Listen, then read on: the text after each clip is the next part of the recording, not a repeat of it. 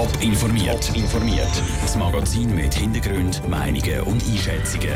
Jetzt auf Radio Top. Warum das Zürcher Verwaltungsgericht die Justizdirektorin Jacqueline Fehr zurückpfeift und wieso die Sorgenfalten bei den Verantwortlichen vom FC Wiel immer tiefer werden.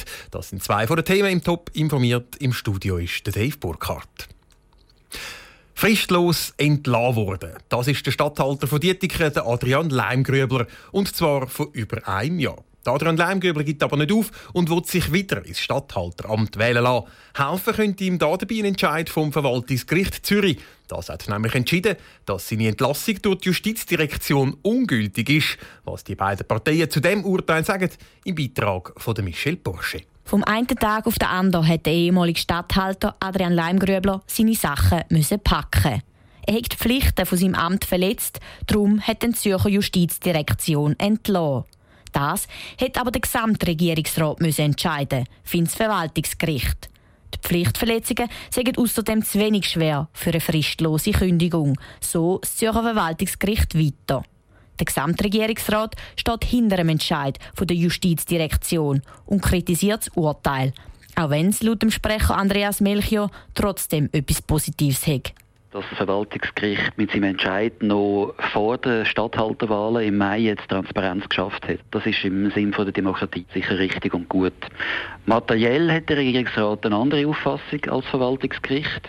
Der Regierungsrat hat die Meinung vertreten, dass die Summe von allen Vorfällen die fristlose Entlassung rechtfertigt. Jetzt ging es darum, das Urteil zu analysieren und zu schauen, welche Konsequenzen das es gäbe.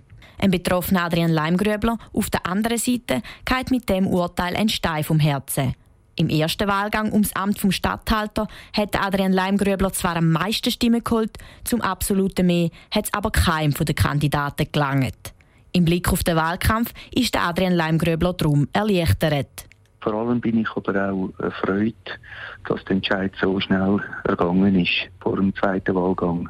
Dass das nach dem Strafverfahren vom Tisch ist und ich jetzt im Administrativverfahren Recht bekommen habe, viele unentschlossene Wählerinnen und Wähler mir werden ihre Stimme geben. Der zweite Wahlgang für das Amt um den Stadthalter ist am 21. Mai. Es kommt zum Duell zwischen zwei FDP-Kandidaten. Der Beitrag von Michel Porsche. Das Verwaltungsgericht will außerdem weiter, dass der Kanton Zürich Adrian Leimgrübler für die fristlose Kündigung muss finanziell entschädigen muss. Weitere Informationen zu dem Urteil vom Zürcher Verwaltungsgericht gibt es auf toponline.ch.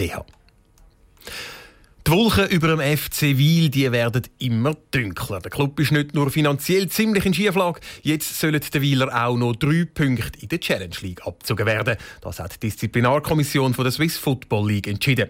Grund ist ein Verstoß gegen das Lizenzreglement im Zusammenhang mit den monatlichen Bestätigungen zu den Sozialversicherungszahlungen.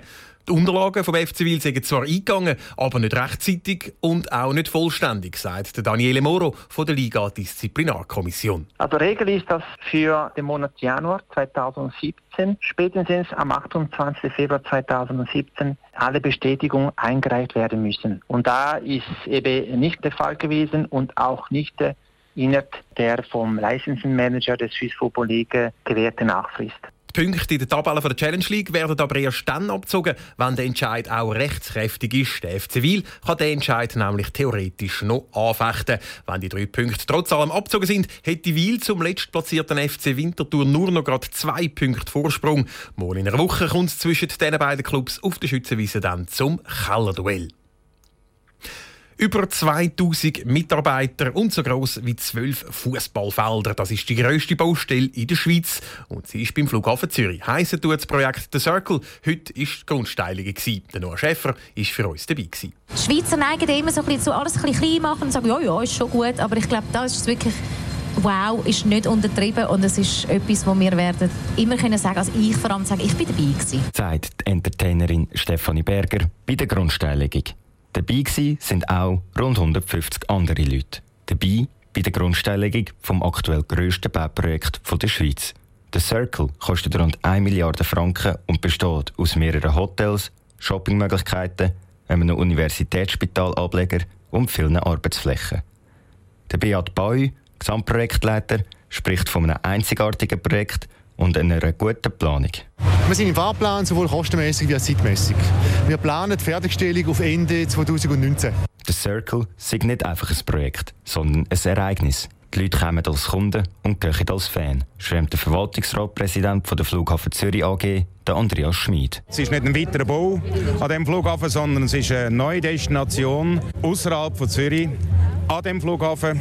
Und wir versprechen uns, dass das sehr ein lebendiges Zentrum wird. Es sind aber für 50 Prozent der Mietflächen Interessenten gefunden worden. Dass im Moment ein gewisser Respekt vor Investitionen um ist, dem ist sich der Andreas Schmidt bewusst. Wir wissen auch, dass momentan die Situation nicht so ist, dass einfach die Mietfläche einem aus der Hand gerissen werden. Aber wir sind sehr zuversichtlich, dass wir, wenn wir fertig sind, eben eine sehr attraktive Destination sind. Ab Mai dann bietet die Bauleitung Führungen durch die Baustelle an, um den Circle jedem vorzustellen Der Beitrag von Noah Schäfer. Bilder von der riesigen Circle-Baustelle gibt es auf Top Online zum Anschauen. Top informiert, auch als Podcast. Mehr Informationen gibt es auf toponline.ch.